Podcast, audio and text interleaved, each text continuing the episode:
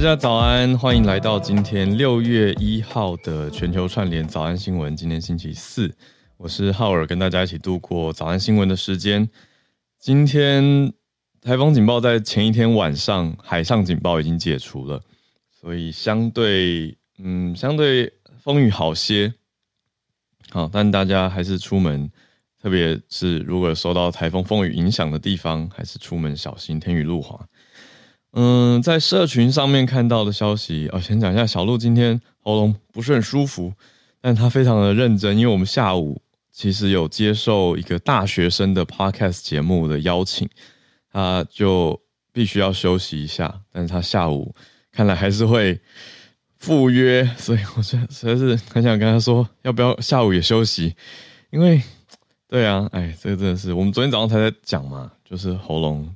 的的情况，或者是整体的不舒服的情况，小鹿一直是一个很认真的人。呃，这个前几天我很特别的是，我访问他，到时候在我的另外一个节目那边播出的话，再跟大家分享，叫关键英语教室，就是我另外一个 daily podcast，没错，就是一样是周一到周五的日更型的节目，有兴趣大家可以去听。但那一次，呃，小鹿就等于是我的关键英语会客室的第一集来宾。对啊，那天我们也有聊到他很认真的这件事情。嗯，那讲回来，我们的社群消息，我们这边今天整理到两个题目跟大家分享。第一个是每个人都可以去应用的，为什么我说每个人呢？嗯，ChatGPT 的 App 版本终于开放台湾市场这边下载了。嗯，但它明明就只给 iPhone，现在现在它先只出在。这个叫做所谓的嗯，应该说 App Store，就是给 iPhone，而且有设定一个，就是要 iOS 16.1，呃，iOS 十六点一以上的版本才可以使用啦。那为什么我说每个人？因为其实 Web 版、网页版早就就可以啦。就我们在节目上也讲过蛮多次 ChatGPT 的相关应用了。但总之，昨天五月三十一号，台湾这边的算大消息吧，就是已经可以下载了。那还不能用的怎么办？或是不符合刚刚讲的这一个条件的，不是用苹果的，不是用 iOS 十六点一以上的，还是可以啊。就是可以去设定你的 Web 版变成手机桌面的捷径。好，这样在桌面上看起来就是，就不管你是用不到十六点一的版本，或者是 Android 安卓等等的其他手机，只要你设你去网页设定捷径。你就还是可以用，不过我当然也可以跟大家分享一下，我昨天看到好朋友分享以后，我就冲去下载。首先第一个要注意的是，山寨超级多，山寨超级超级多，所以不要载错，因为载错有可能会被诈骗哦。我这不是恐吓大家，是真真切切的。我们也聊过说，哎，银行很现在很小心嘛，哦，就是因为太多了。什么意思？因为昨天这个。官方的版本 App 版本刚上线的时候，呃，它算太新的东西，所以在 App Store 可以下载的地方呢，你只要搜寻 ChatGPT，都会是之前雄踞排行榜上前面的那些这些嗯 App。但我不敢不能说他们全部都是坏心或是假的，但是我可以说的是，他们都不是官方出的。那不是官方出的情况，就是你不知道它背后商业模式跟它。要你下载以后，会不会点到什么什么选项，按一按以后你就付钱了？不知道。那那而且不是你要的啊，重点是它乔装成这个 app 的样子哦，那用的 logo 有很多时候非常的像，就在混淆嘛。所以总之小心啦。那我刚刚开播前上去看，在台湾这边的排行榜，终于官方版已经变成第一名了。那它目前哦，因为我们节目之后大家收听，我不知道会不会近期会不会改。它目前是白底黑 logo，哦，但是我觉得大家还是仔细看一下，就是官方的或者从嗯你信得过的新闻媒体来源的超链接点进去下载哦。好，就分享到这边。那用起来的感觉，我觉得还不错。个人主观感受，我觉得跟网页版比起来，手机的 App 版本有做出区隔。我觉得它。嗯，它变得更专注，因为手机荧幕比电脑小嘛，所以它让你专注在一次的对话上，而不像是 Web 网页版是有一个侧边栏位的。那你一次就好像只是在单一的对话上，可是旧的那些网页版资料也都整合在一起，就它是绑定在你账号里面的，所以你也还是可以跳跳出去参照。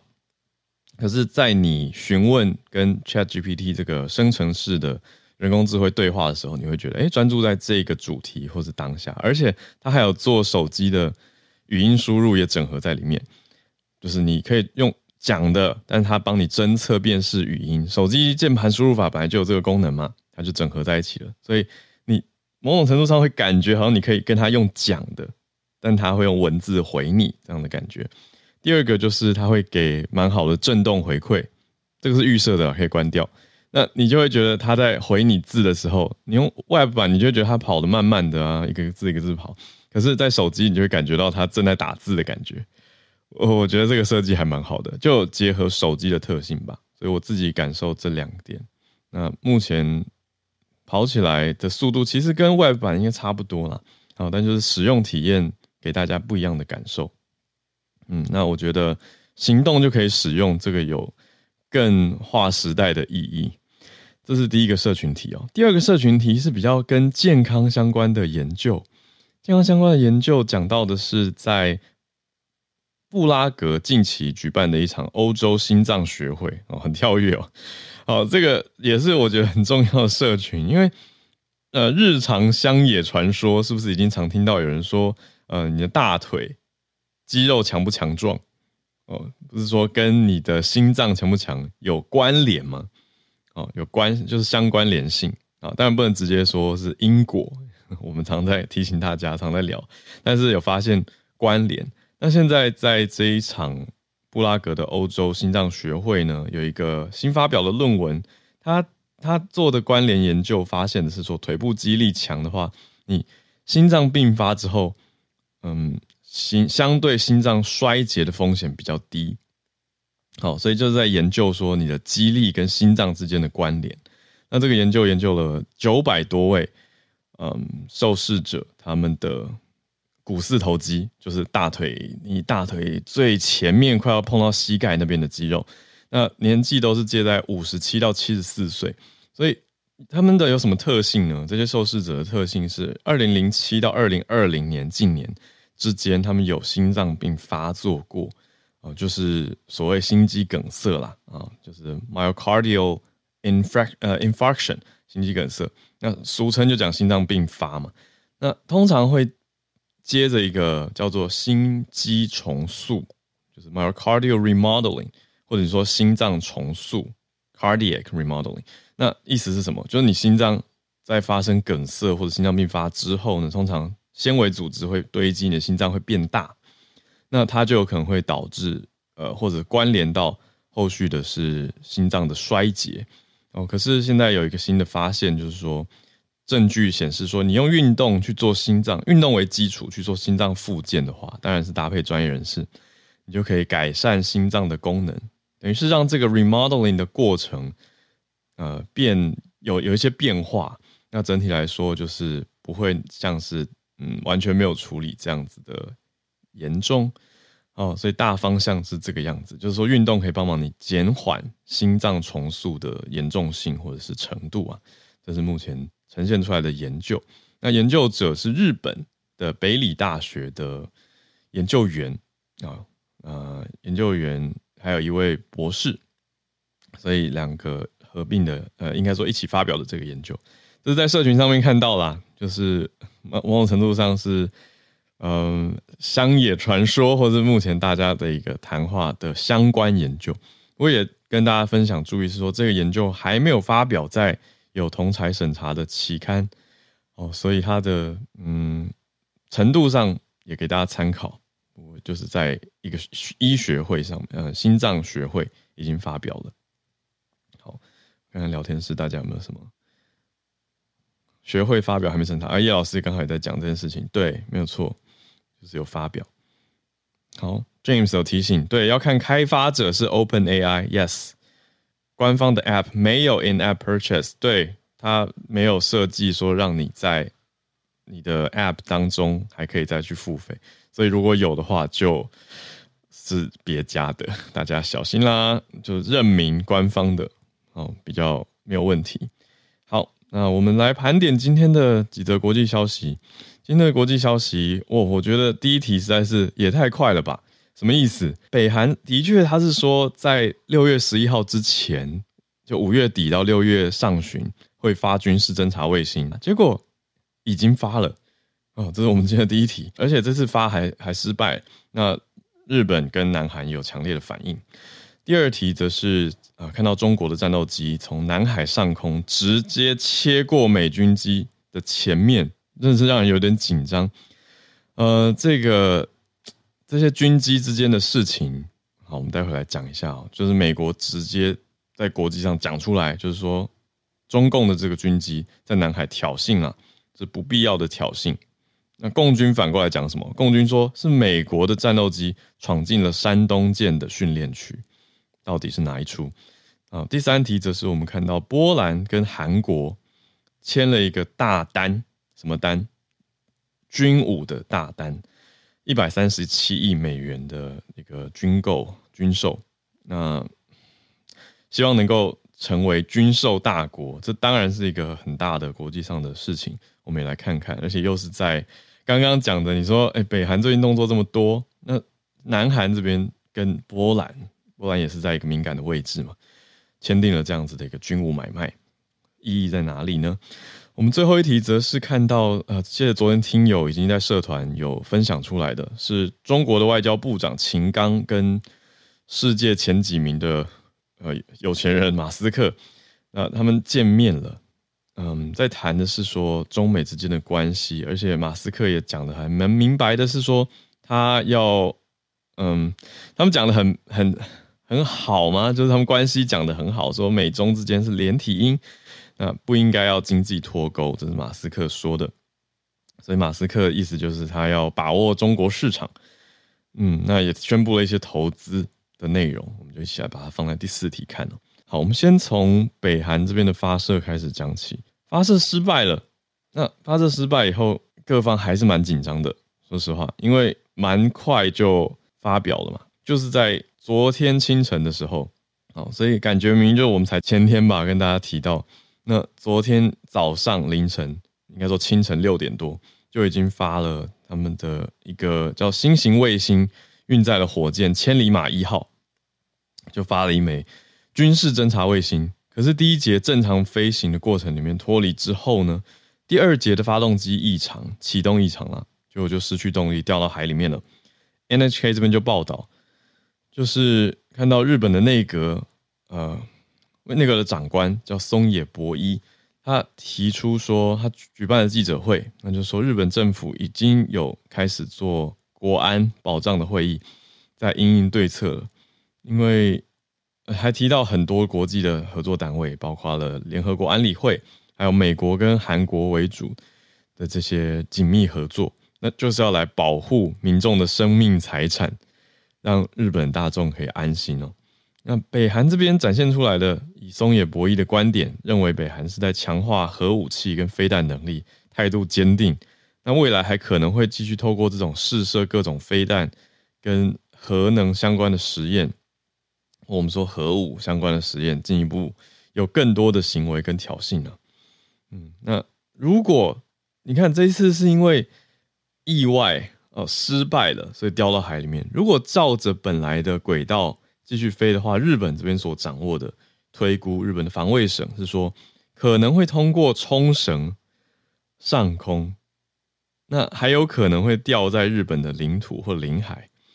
所以，那冲绳这边已经有做一些相对应的规定，嗯，不是规定举措，冲绳已经开始有自卫队的飞弹部队在部署了，哦，但是最后没有拦截啊，因为他他们自己掉下来了。可是这个就很紧张啊，你就想这个飞行已经先预告了，所以这几天神经就紧绷，因为北韩是说会发射到六月十一号为止，所以日本还是呈现一个警戒状态，很小心。那南韩这边做什么呢？南韩这边我觉得更更直接，什么意思？南韩直接说，军方要去分析、回收这些坠落的物体。就南韩军方直接讲了，说我们已经回收了，哦，要回收这些大家在推测说是第一节跟第二节火箭之间的一个圆筒形的物体。那他说正在海里面准备打捞其他的，所以他们已经掌握到一部分喽，已经拿到一部分了。那南韩这边是说叫做什么啊？他们没有把它没有符配合北韩说那个是飞弹。啊，抱歉，没有配合北韩讲说是侦察卫星，南韩直接定义说是长程弹道飞弹挑衅，嗯，所以就更明白的谴责说北韩联合违反了联合国安理会的决议哦，所以更直接嘛，那就是去去打捞，等于是开始去这些北韩一大早坠落的地方就去捞，那还在继续打捞，还严密的关注当中。好所以就看到了日本跟南韩的反应是非常激动的。那当然，如果邻居在发射侦察卫星，还跟你宣布说我们会到几号为止哦，嗯，我觉得很很能够理解这样激激烈的反应或激动的反应。我觉得是安全的考量跟必要的回应。接着第二题就是来到我们的邻居了，中共解放军做了什么事情？在南海的上空。解放军的战斗机空中直接去切过美国的飞机前面，而且美国还公布画面，这看起来实在抱歉哦，让我让我回到一般大众的角度生活一下，希望大家不要觉得什么太太不庄重或严肃什么的，就是这个画面实在是太像是电影了，就太像是捍卫战士了。你从就是 pilot 操作员的第一视角看出去机舱外面的画面呢、就是一片蓝色的天空。你的右前方有一辆飞机从你前面，好像是超车一样切到你的前面来，这这实在是非常的，嗯、明白的挑衅意味嘛。因为飞到前面来是是要拦截你，要要你避开它，或者是告诉你说，哦，我就进到你的射程范围哦，是这个意思吗？哦，所以看到是中国的战斗机，他要来拦截美国战斗机的时候，他的。拦截方式啊，嗯，这边讲起来，我觉得真的可以套用大家如果有看电影的话的的一些嗯感受吗？就是战战所谓战斗机拦截，因为我跟国防专业的的的人士朋友有聊过这件事情。其实战斗机的飞法有很多哦，我当然不是专业，但是从我听来的角度，加上看电影，真的可以你可以拼凑出一些大概哈，就是。非法这么多，那就算你要拦截，你要发出讯号，你要警告对方哦，方法有非常多选项。可是飞到前面，这蛮明白是一个挑衅，所以美方也不客气的公布了这个截图的画面，就就是看到中国飞到前面的样子。好，那讲回来，实际上新闻资讯方面呢，好，这是中方的一个战斗机，它就直接切到美军的电子情报侦察机的前面。那结果导致什么呢？就是美国的，你知道战斗机后面机尾是有气流影响的，所以等于变成说，美国的飞机就变成被迫飞进你这台战斗机飞到我前面产生的气流嘛，所以等于会影响飞行的状态。哦，我更正，美国不是只公布截图画面而已，我现在看到这则完整的 Twitter，它是一个影片，所以就很明白的讲出来说 PRC。Unprofessional intercept，说中共不专业拦截，还引用说 quote unquote 这边讲说，we expect we expect all countries in the Indo-Pacific region to use international airspace safely and in accordance with international law。所以提出来等于美国这边的国防角度，告诉大家，希望大家在印太区域都可以安全的运用国际的领空。而且是符合国际法律的，好，算是一个警告跟提示。那它还有更完整的叙述，再配上这个影片，让大家看到发生了什么事情。好，那根据美国的说法，则是说美军的侦察机是在执行一个安全例行性的作业啊。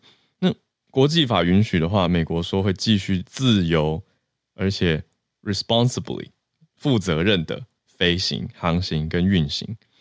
但是画面上就是挑衅型的拦截啦。那中方的回应是什么？中方认为说，这是回应美国的军机闯进了山东舰的训练区，他提出了另外一个嗯元素或因素，就是认为这是航空母舰山东舰的训练区，等于是实施了一个侦察干扰，所以是要去拦截。但是有没有针对拦截方法做出回应呢？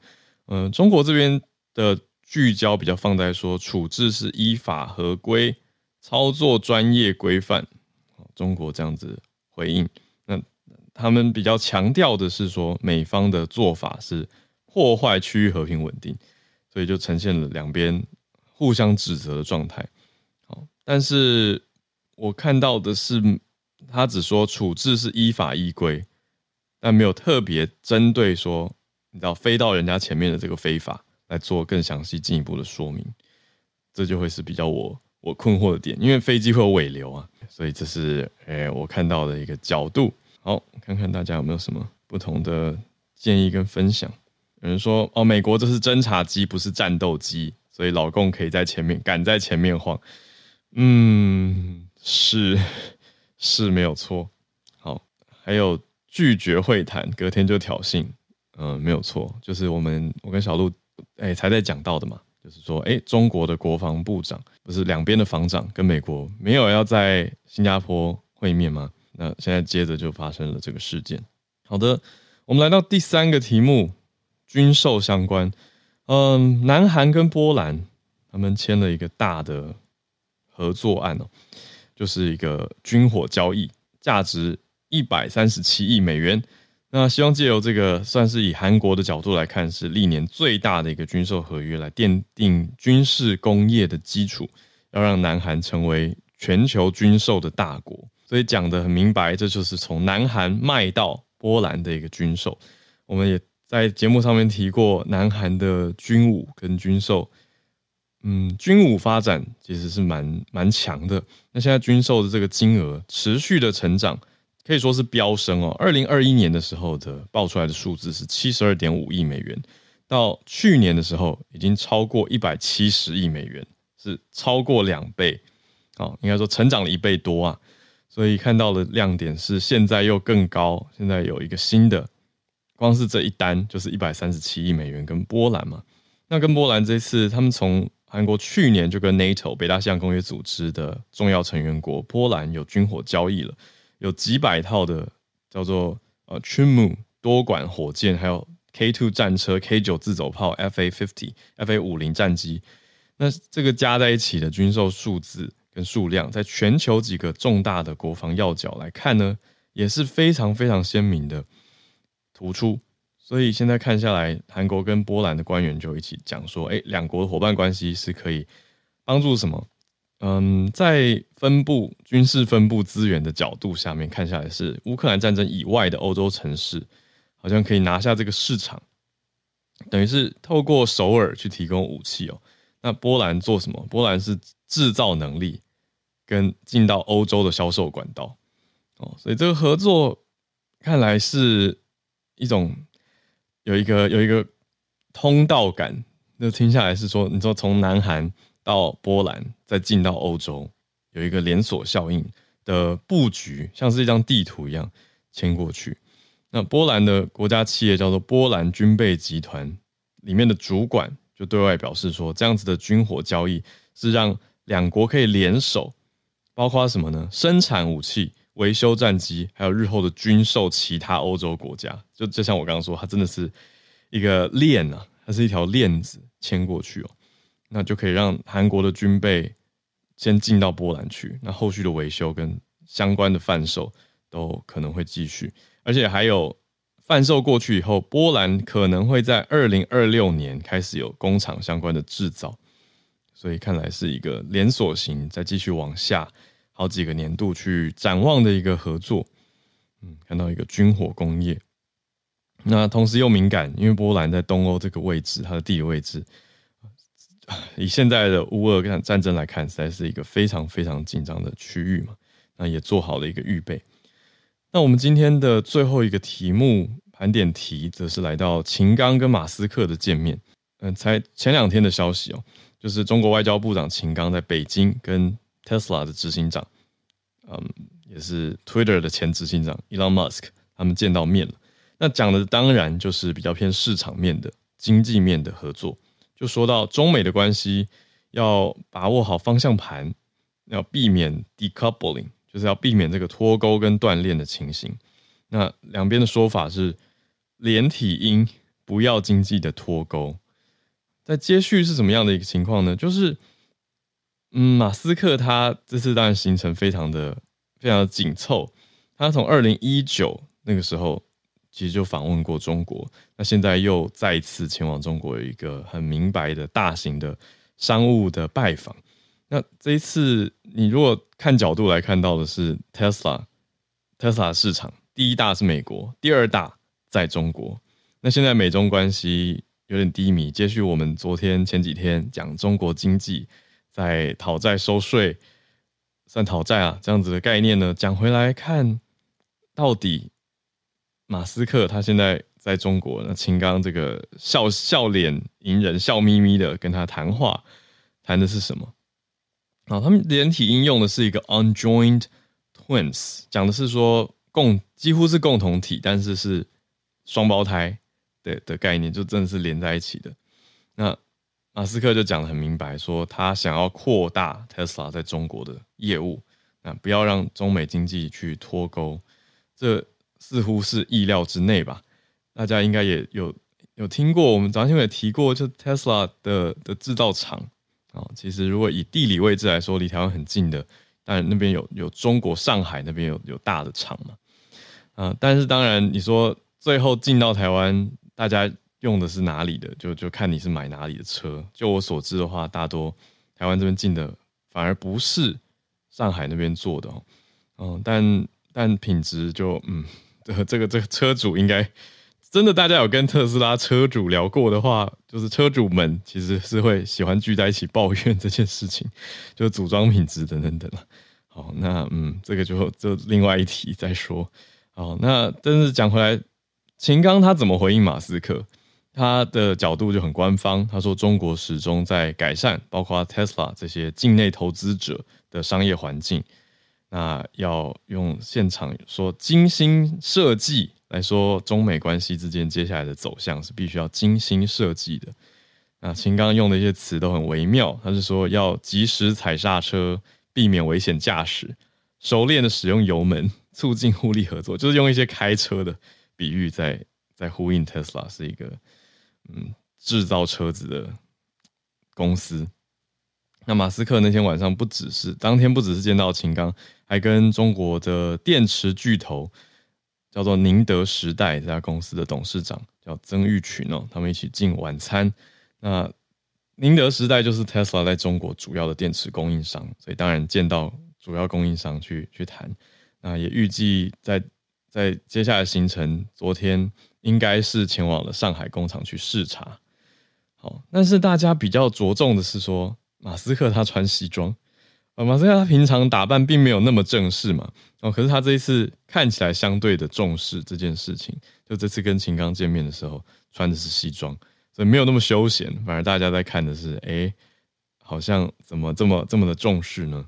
那接下来其实也不只是 Elon Musk 在。接下来这个礼拜还有谁呢？包括嗯，摩根大通的董事长就 Jamie Dimon，还有星巴克的执行长啊，Lexman Narasingham，还有呃 Tim Cook 也是预计啊 Tim Cook 是三月的时候已经去过了，所以接续在这几天就看到嗯，这个礼拜还会有接下来两位重大的业界商业界人士拜访中国。好啦，那看到就是一个市场很。很真实的一个情况。那至于跟官员见面展现友好，这是做生意的一环吧。嗯，可是对于台湾还有大家观感上就，就当然会有不同的意见跟想法在看这件事情。可是这就是嗯，目前马斯克和特特斯拉呈现出来的一个样貌。好，以上是我们今天的四个题目盘点，从北韩的发射卫星失败到。美国军机跟中国的军机之间的挑衅冲突，还有南韩、波兰军武大单跟马斯克访中的几个消息带给大家。那我们来看一下今天的全球串联时间，有哪几位听友的题目想要跟我们来交流分享啊？这一题好，我来邀请看到 U 要跟大家，他的选题是呃前一阵子红到现在的，在中国这边用人工智慧做出了孙燕姿的音乐，非常非常的红诶。北京听友还特别传给我要我听。那孙燕姿后来是不是还写了一个部落格？那 U 可能有掌握更多。U 早安。Hello，玉早，早安。嗯、呃，先对，就是要跟大家分享，其实就是像刚刚浩尔讲的，那我其实没有更多的资料，只是因为之前看到，然后想说好像没有在群组上面跟大家分享到。嗯，然后我自己也有听，我是觉得就是的确。声线蛮像的，但是呃，的确少了一些情感。那呃，我是想要分享，就是孙燕姿她自己在部落格上面的回应。嗯，说就是她写说，呃，她的粉丝都已经跳槽，然后她也接受自己是一个冷门歌手的事实，而 AI 的角色也成为目前所谓的顶流。所以呃，怎么样可以跟一个几分钟就出一张新专辑的人相比呢？讲的其实蛮酸的，嗯，对。那但是呃，他也说，就是嗯、呃，人类再怎么快也无法去超越它。那没有人类可以获得如此大量的讯息，然后在正确的时机做出正确的决定。嗯，那我就说，可惜的就是我们人并不特别，然后已经是可预测的，也是可塑的。嗯，所以觉得悲伤。对啊。就是读起来有一种啊哦，就是默就是默默的承受跟接受，然后有一种无奈的语气，是蛮无奈的。对，嗯那嗯，因为真的真的以前非常喜欢孙燕姿的歌，然后真的会去听那个比较，就觉得嗯，的确 AI 少了一点人性。但是如果不了解这个歌手的新一代的听众，或是、嗯、或是之后，或许真的很多 AI 其他的东西呃产生出来的时候。我们真的很难去分辨什么是人的，什么是 AI 的。就像昨天的呃神内提到的那些假讯息或是错，嗯嗯，我觉得这这个是一个很特别的年代。嗯，你的意思是说，如果一开始有人是刻意去做，那他就是可能算可以，我们姑且归类成 disinformation 不实资讯。那其他人觉得好玩或者转传，就变成一个 misinformation。没错，就变错误的，就就变成一个链了。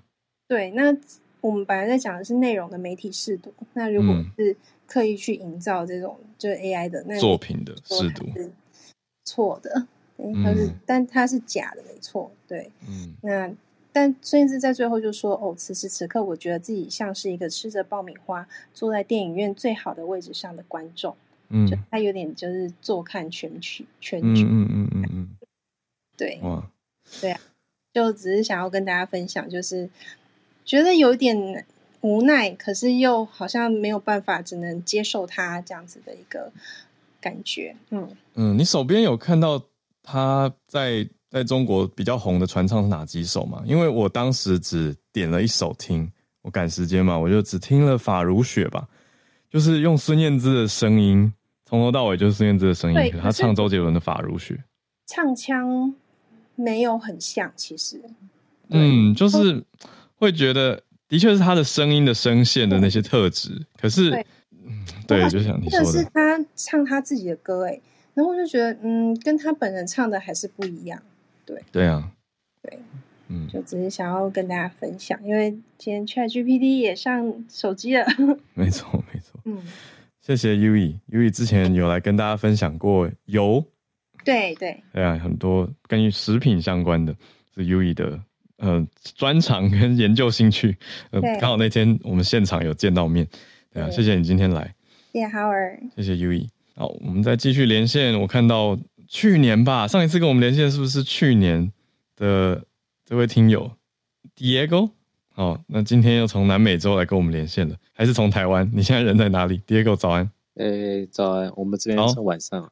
哦，晚安，还在南美，欢迎。今天带来什么消息来跟我们连线？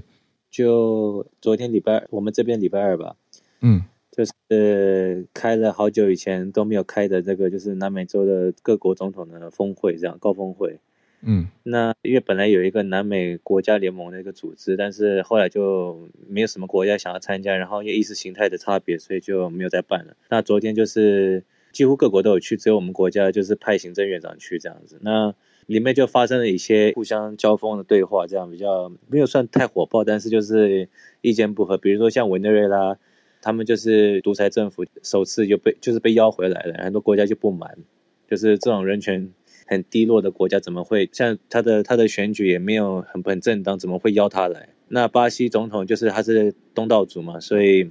就是邀他来之后呢，然后说啊，他的人权问题是因为他的叙事观点不太好，他应该要好好讲他的故事，就有点像中国一样，就是中国要讲自己说好故事一样，这样子就去大外宣这样子，搞到很多国都是他们都是左派的，也很多都是左派的国家自己不满，觉得说怎么会讲出这种话？像智利总统就觉得说你你这样讲不就是很有问题吗？应该要谴责啊。他说因为光智利像智利或秘鲁，我们就已经收了很多委内瑞拉的人。所以这明显是他们内部的问题，然后造成往外出走嘛。嗯，那那国家像乌拉圭的总统也是直接就是在这两个总统就算，智利总统是会后的记者会去呛，说他不不买这个讲法。乌拉圭总统则是就是会中就直接就呛，就说他完全觉得是太扯，呃，就睁眼说瞎话一样这样子。那巴西总统就跟之前在金砖五国的时候也是重新就是继续讲他的论调嘛，就是他想要跟美元美金脱钩，嗯，想要。是用我们自己的货币，甚至就是又要想要我们之前其实很久以前那个时候左派也也是一阵子全部执政的时候，就是想要组一个一个经济体，然后用一个共同的货币，只是各国的那个经济差异太大了，很难共同货币这样。他这次又在提了，所以我们做一个什么南方币之类的，嗯，然后现在大家每个国家就是看说到底意愿如何，因为其实实际做起来还蛮难的，嗯。那为什么你你是从秘鲁跟我们连线对吗？我没记错的话。对啊。那秘鲁，你说这次派的是行政院长？对。嗯，因为相对在国际的报道上面，我看到秘鲁在这一次的新闻上版面相对少，好像没有没有那么明确的谴责跟公开的发声。这边的那个就是政治评论员也是觉得秘鲁这次参加派行政院，就是我们这边的算是行政院的院长，嗯，去啊。也发挥太多的作用，顶多就是行政院长只是发布说他有去跟哥伦比亚总统面对面去讲，因为像哥伦比亚或墨西哥，他们其实因为我们就是罢出了那个左左派的总统之后，他们其实不认同我们现在的继任的总统，所以他们就说我们有当面告诉他们，请他们不要干涉我们内政。嗯，然后最大的一个新闻就是他是排在所有总统里面最右边的，然后嗯，大家大合照，然后一起手手牵手，他没有牵到乌拉圭的手。总统的手，然后就是唯一一个就是没牵到手那个人，还蛮尴尬的这样。哦，其他的媒体也有注意到这件事情，特别把它讲出来。其他的他们没没有没有什么亮点，就是总统因为在镇压那个示威游行的时候有死人，所以现在被接受调查，所以不能够出国。哦，哇，所以秘鲁现在的情况，嗯，你可以说跟去年相比是更严重，还是说一直持续差不多是这个样子？已经缓和许多了，只是现在最新的危机就是登革热吧，其他的就示威游行还好。哦，好，登革热，OK，抱歉，嗯、就是我们早安新闻真的是很需要你再多跟我们连线，再多了解一下南美，特别秘鲁这边的的情势，因为我们我跟小路的掌握非常的少，所以我们还要多给你学习。那谢谢你带来这一则南美洲的重大消息啊，那比较大的一个。重点呈现出来是巴西总统鲁拉讲出来的话，他跟委内瑞拉之间的关系。好，谢谢 Diego，欢迎再多跟我们来连线。来，我们继续的来连线到我们东京的听友翠翠，翠翠早安。Hello，早安。今天要讲的是，嗯、呃，有关于求职的部分，因为其实。以前有分享过，就是日本的求职季节，基本上我们会，嗯、呃，明也是说，就是隔年的四月，就是大家一起，我们叫做入社日，就是说大家一起就是、嗯、就是进，找工作进公司，啊，就是直接直接进公司，对对，直接进公司，但是进公司了。对，但是在就是，嗯，比如说今年十月的时候，我们叫内定式，也就是说，大部分的学生已经获得了就是企业的内定，然后在隔年的四月一号的时候就开始正式的上班这样子。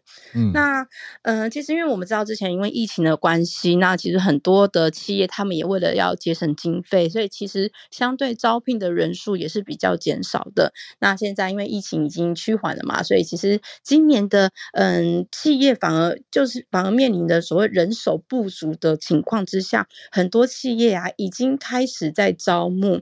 基本上，在日本的政府规定是，呃，我们面试就是企业的面试是从六月一号开始，可是已经有很多的企业早就已经先偷跑，已经提前，甚至是我们自我自己打工的小朋友已经说，哦，他已经进到最终面试。在等结果了。那其实为什么会这样子，也是反映出现在企业非常缺人才，嗯、所以他们对于政府六月一号才，嗯，哦，我要先补充一下，以前呢有关于这种所谓的招聘人才，它有一些规定呢，是由日本一个叫做经团联，就是嗯经济团呃日本经济团体联合会，就是说那些大企业他们组成的一个组织，去决定决定说，哎，我们经过几年之后怎么样招聘人才，包括一些嗯、呃、日期，但是在前几年他们就是已经决定不由这个呃日本经济团体联合会来主导，就是由政府跟一些所谓的经济学家他们就是一起。共同商好之后再决定，可是他们其实，在去年的时候是决定，嗯、呃，六月一号开始嘛。但是问题是，还是很多的企业他们已经先偷跑了这样子。嗯，那根据就是，嗯、呃，有人力，嗯、呃，中介公司他们的调查。嗯，就是今年的招聘倍倍率哦，在四月份的话，已经是嗯达到一点七一倍，也就是说，你一个人你可能可以录取到一点七一个工作最少。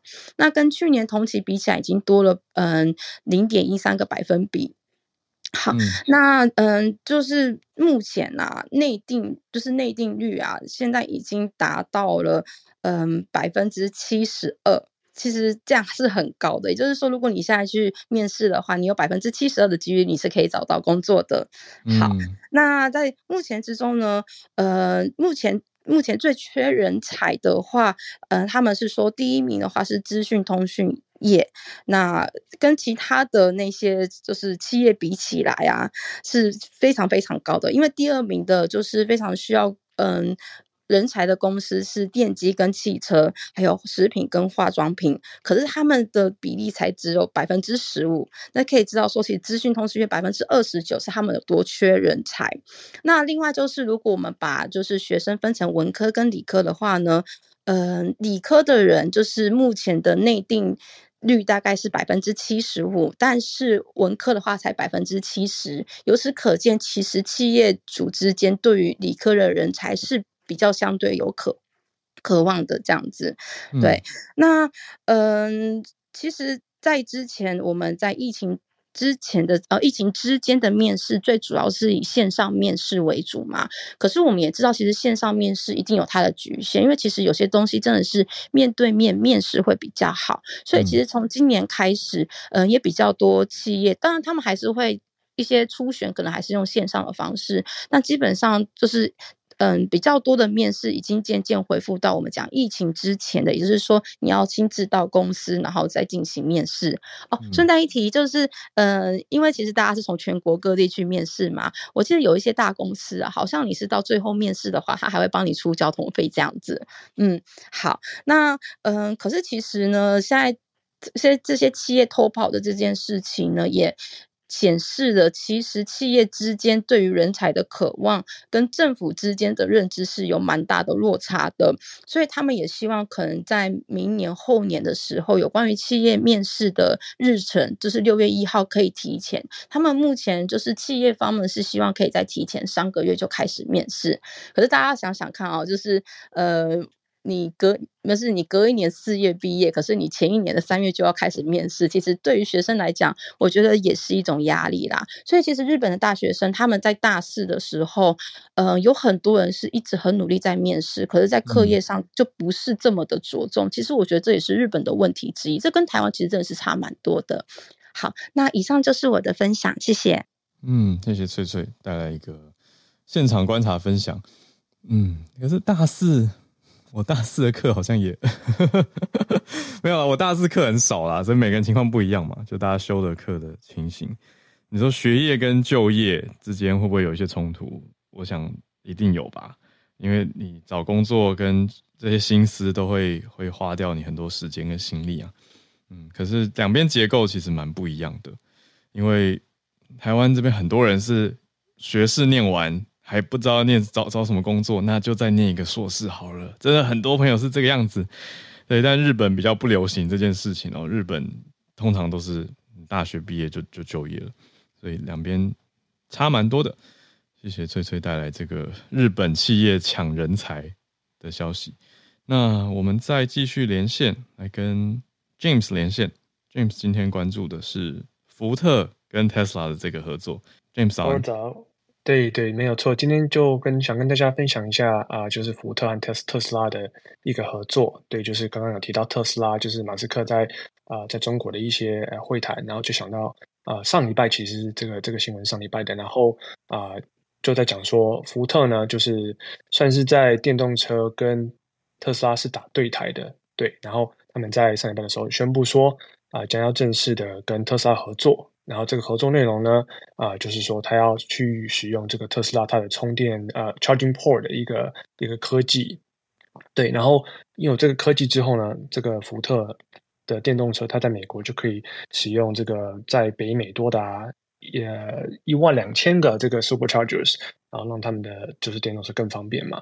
然后、嗯、呃，这个充电呃充电座还是不知道充电桩，充充电桩对、嗯、这个这个特斯拉的这个 standard 呢叫做呃 NACS North America Charging Standard，对它其实是跟啊、呃、其他大厂用的比较不一样。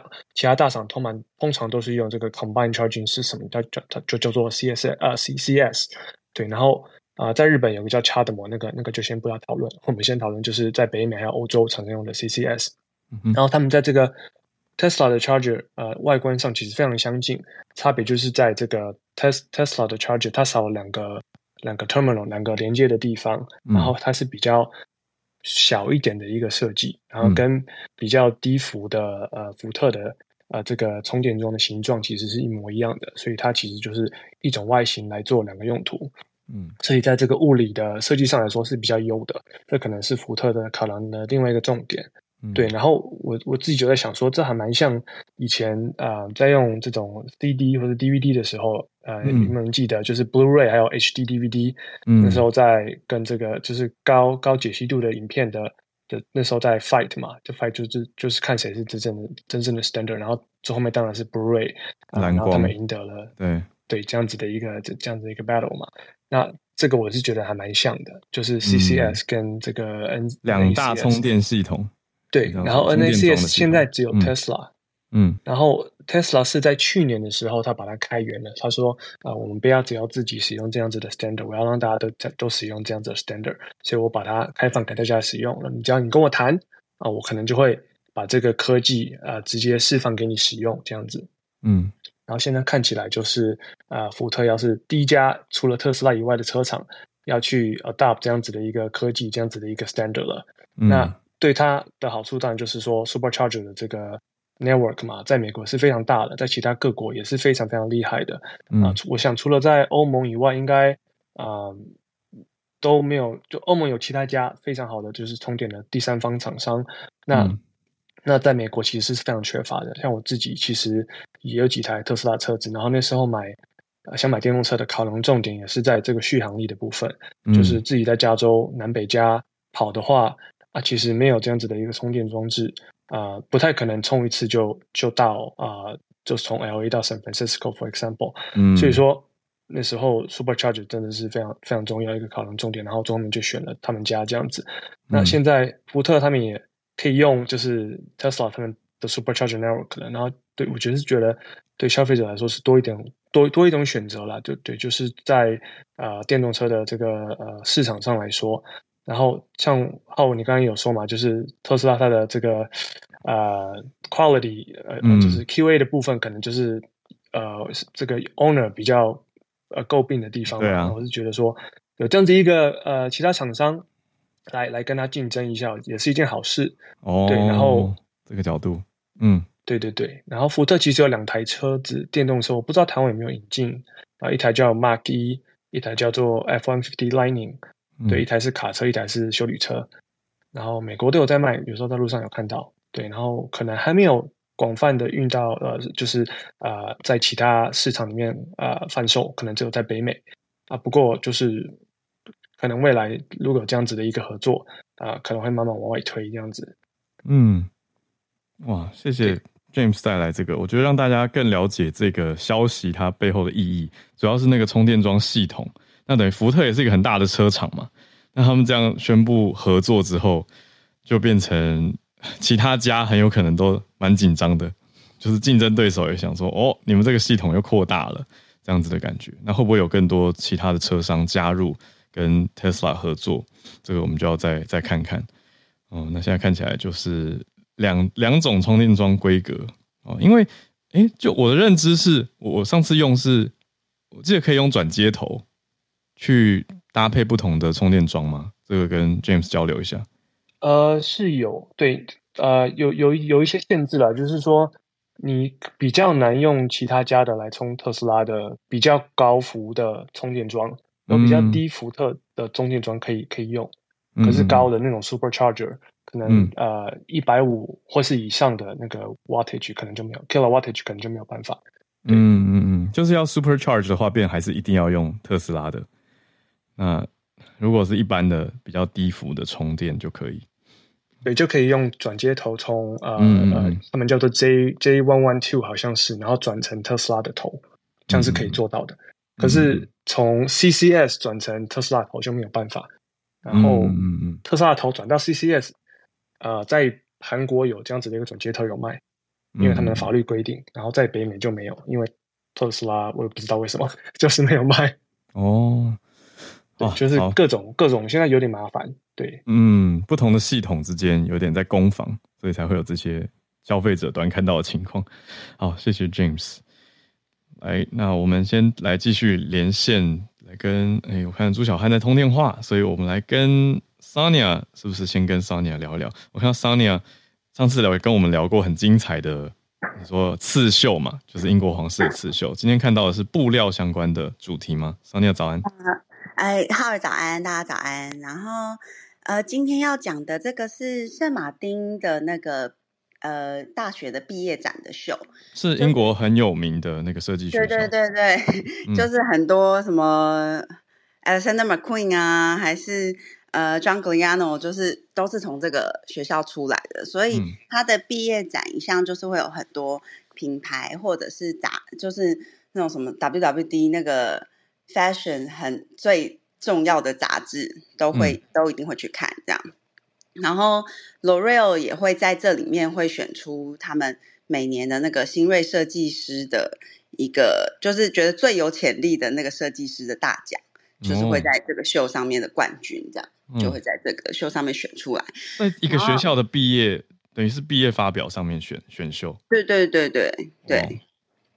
哦、然后，所以这个秀通常都是蛮有话题的。嗯。然后他今年就是他的得主的那个。设计作品呢，就是我现在头像上面这个，它就是每一个模特儿都是带着一整块布做的。你说那个布跟他身上的衣服主体造型是连在一起的一大块布？对对对，这件衣服只要他只要脱下来之后弹在地上，就会又是一块布。所以他就等于是背着一整块自己身上这件衣服的布料，对，出场出场走秀，对，然后。呃，每一个模特儿就是他基本上只是透过，比如说上面加一点点拉链啊，或者是扣子，还是有一点有一件是有点类似帽 T，它就有有一个开口这样子。嗯，可是它的概念就是希望呃东西可以重复利用，是有一点永续的概念下去做的。哦，怎么说？因为有点难连，有点难永续。对，他的他就是。说他的这件衣服脱下来之后，其实你要再做成别样东西都可以，因为它完全没有透过任何，哦、比如说像我们一般穿的衣服，它会有版型嘛，对，它就会剪裁成我们的身形可以穿上去的样子。可是他这他的衣服就是他这次做的设计呢，是完全没有，就是整批布它就这样摊开，然后它只是比如说哦，这里要露出头，它这个地方开一个开一个有点像是一个洞。然后他他做一个穿线，或者就是，然后可能在腰间他有一点点设计，可是他就是用一个完全无剪裁的方式哦，做他这，对对对，他没有让这块布就直接切下来，因为还留着整块布嘛。对，你说开洞或者做一些设计，让它能穿得起来，就是立体结构上，可是它还可以再做变化。没错，没错。哦，所以它我觉得也是有，当然也有很多人说就是一种噱头而已。因为像今年 有噱头，不过照片蛮好看的啦，说实话。对啊，我我觉得看起来非常酷。嗯，然后其实像之前呃，好像呃，Marty Margiela 在二零零六年的春夏也做过类似的事情，它就是一个裙子，然后。可是我觉得 Marty Margiela 它的整个概念比较像是印度人穿那个萨里，嗯嗯，是他们的传统服饰的，对对对的那个概念，嗯、就是用一块布，然后把它围成裙子的感觉，这样，嗯，然后也是直接整块布上台，嗯，对，然后今年 JW 其实，呃，就是有另外一个牌子也，它也是让一个模特儿拿着一整卷的布，然后他身上其实就是只有穿着就是。内裤的部分就这样走上台，嗯、对。可我觉得那很多人说就是跟那个形态就是很像，可是我觉得还是有都有一点点不同，这样。嗯，那对啊。然后就反正今年他的这个设计就是得到蛮多蛮多品牌还有杂就是各个大师就是有赞赏这样子，嗯、然后就是反正就得到了这个 L'Oreal 的这个大奖。然后大家可以去，就是可以就是上他们的那个圣马丁的那个 IG 之类之类的，就可以看得到他这次所做的一些那个整个系列的设计，这样。嗯嗯嗯，蛮酷。是 伦敦中央圣马丁这个学院。对对对，嗯嗯嗯，谢谢。哦，还有他这次的布料都是都是那个，就是布料制造厂所剩剩余的库存。哦，对对，库存下去制作的，这也是它的一部分的概念。对对对，没错没错，嗯，哦，很有意思。谢谢 Sonia 都持续带来关于这个刺绣跟服装服饰相关的关注新闻。哦，谢谢。那我们今天的串联在这边到了一个段落。朱小汉看起来是忙了一个电话啊，电话把他劫持走了。好，所以我们改天再跟朱小汉连线。那今天从 UE 带来孙燕姿 AI，还有 Diego 跟我们更新了南美这个重大的峰会哦，包括秘鲁原来正在有登革热，面临登革热，还有翠翠带来日本职场就业，还有 James 这个福特斯拉，福特加特斯拉的重大合作，跟 Sonia 带来的时尚相关消息，又让大家有了一个很精彩的星期四早上。那我们就明天礼拜五会再继续跟大家连线，也跟大家预告下礼拜五。我们才会播一个之前跟大家讲过 ICRT 的专题，我们会播出啦。那明天就照常串联，我们就明早见。再谢谢大家今天的参与啦，明天见喽，大家拜拜。